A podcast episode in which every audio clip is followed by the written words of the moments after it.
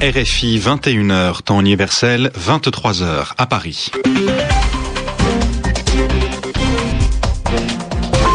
Antoine Janton.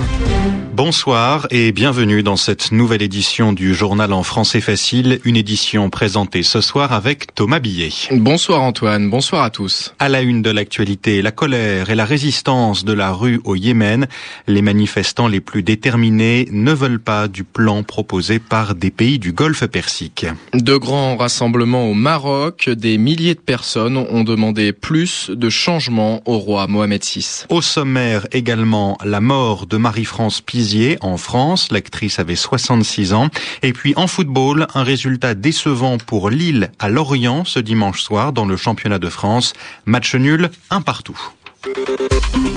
Le journal en français facile.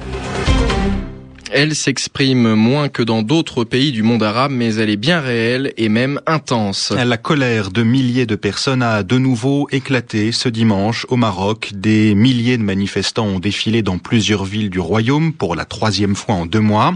Ils ont réclamé plus de démocratie et de justice sociale.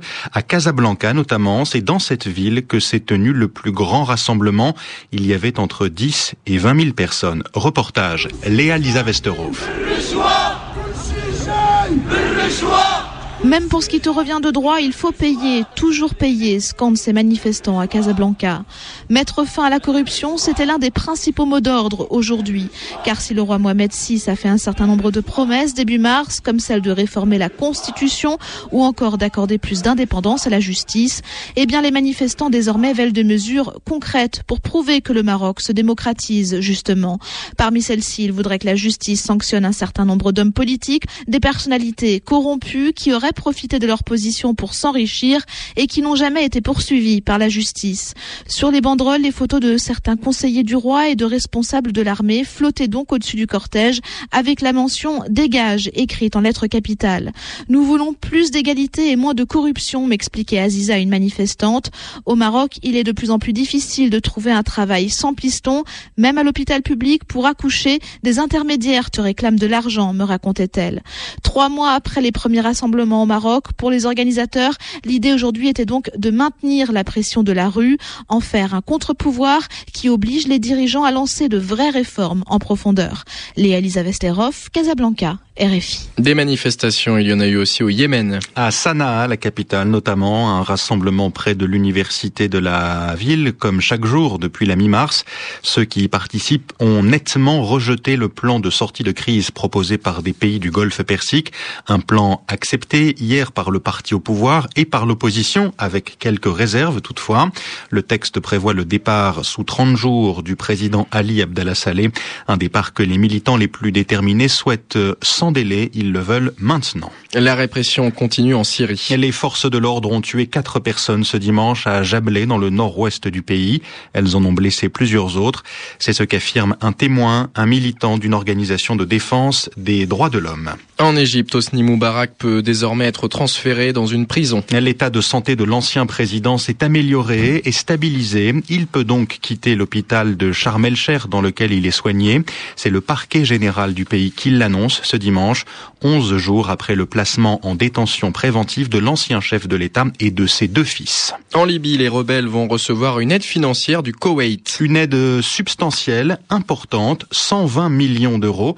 C'est ce qu'a annoncé le chef du CNT, le Conseil national de transition, l'organe politique des insurgés. Des insurgés qui ont progressé ce dimanche dans Misrata, ville où ils combattent toujours les soldats du colonel Kadhafi. Et la Libye, il en a été question dans la bénédiction du pape aujourd'hui, traditionnelle bénédiction de Pâques, Urbi et Orbi, à la ville et au monde. Benoît XVI a demandé l'arrêt des combats. Il souhaite que cette crise soit résolue par le dialogue et la diplomatie. Le pape a également appelé tous les pays à accueillir les exilés et les réfugiés venus notamment d'Afrique du Nord. Une enquête a été ouverte pour tenter de trouver les causes de la mort de Marie-France Pizier. L'actrice est décédée la nuit dernière. Son corps a été retrouvé dans la piscine de la maison qu'elle occupait à Saint-Cyr-sur-Mer dans le sud de la France. Elle avait 66 ans et de nombreux projets. Marie-France Pizier, une comédienne rare selon Frédéric Mitterrand, le ministre français de la Culture. Un avis partagé par Serge Toubiana, le directeur de la Cinémathèque française. Et sa vie, euh, elle a été ça au cinéma, c'est-à-dire euh, cette jeune femme moderne, euh, douée du langage, du, du, rire, de, de, la séduction. elle a été dans la comédie, dans le cinéma français, une, des figures les plus les plus marquantes, aussi bien chez Truffaut, chez Téchiné, chez Takela. Elle a aussi été une, une de, de Grillé, donc elle a fait un petit peu tout le cinéma dans, tous les sens, de, de, tous les tous les bords.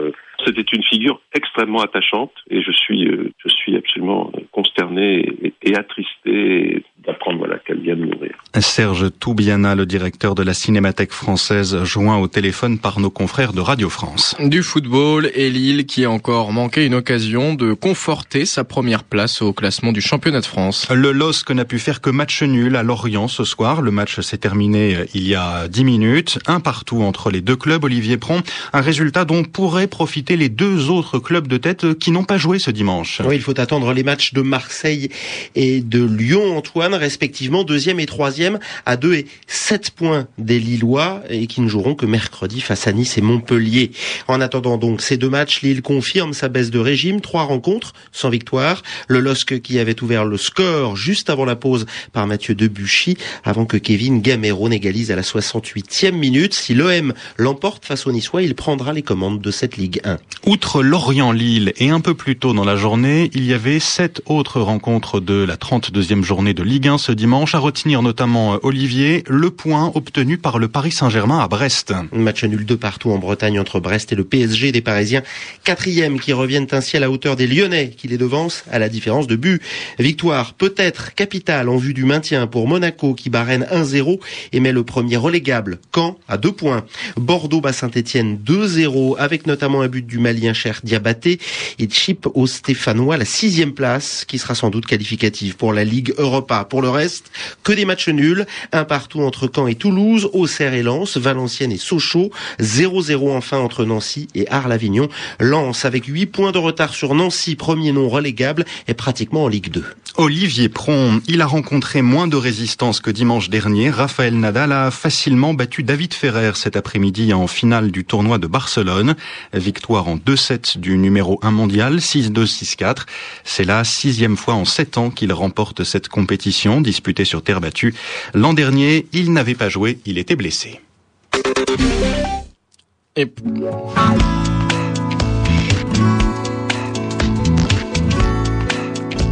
Pour bien comprendre l'actualité, il est nécessaire de bien entendre le sens des mots et des expressions utilisées dans les journaux. Et pour y arriver, RFI vous propose d'expliquer certains d'entre eux. Et c'est avec vous, Yvan Amar, euh, ce soir, comme chaque dimanche, l'expression de la semaine. Dans beaucoup de pays, le paysage politique en ce moment est un peu confus. Il change de jour en jour, les situations se retournent facilement. C'est pour cela qu'on entend que le président, ou l'homme fort du régime, comme on dit souvent, il garde la main, ou bien il a perdu la main, ou bien il semble reprendre la main. Alors, Norbert et Hondo nous écrit pour nous demander le sens de ces formules qui sont utilisées en particulier à propos de la Libye ou du Burkina Faso ces derniers jours ou ces dernières semaines. Eh bien, dans ces expressions, garder la main, ou reprendre la main, ou perdre la main, on a l'impression que la main, c'est l'équivalent, c'est la même chose que le contrôle. On perd la main quand la situation vous échappe. Et parfois, on contre-attaque, on reprend l'initiative. De nouveau, on mène le jeu, on ne se contente pas de réagir à ce qui se passe, mais on est actif. Donc, quand on est de nouveau à l'origine des événements, c'est qu'on a repris la main. Attention, la main dont il est question, ce n'est pas seulement une image pour représenter les moyens d'action. Ça vient des jeux de cartes. Celui qui a la main, c'est celui qui jette la première carte et donc qui a le choix de la couleur. Il va jouer un trèfle ou un pique ou un carreau. Et donc, il peut jouer en fonction de son avantage et en fonction des faiblesses de l'adversaire. Et souvent, le joueur qui a le droit de lancer la première carte, c'est celui qui a gagné le pli qui précédait. Euh, la levée qui précédait, dit-on aussi. Donc, pour reprendre la main quand on l'a perdue, il faut remporter un pli, remporter une levée, et ensuite être celui qui propose. Donc ça fait presque deux succès de suite. L'expression reprendre la main est tout à fait dynamique. Merci Yvan Amar et à la semaine prochaine 23h10 à Paris. RFI tout de suite Mondial Sport.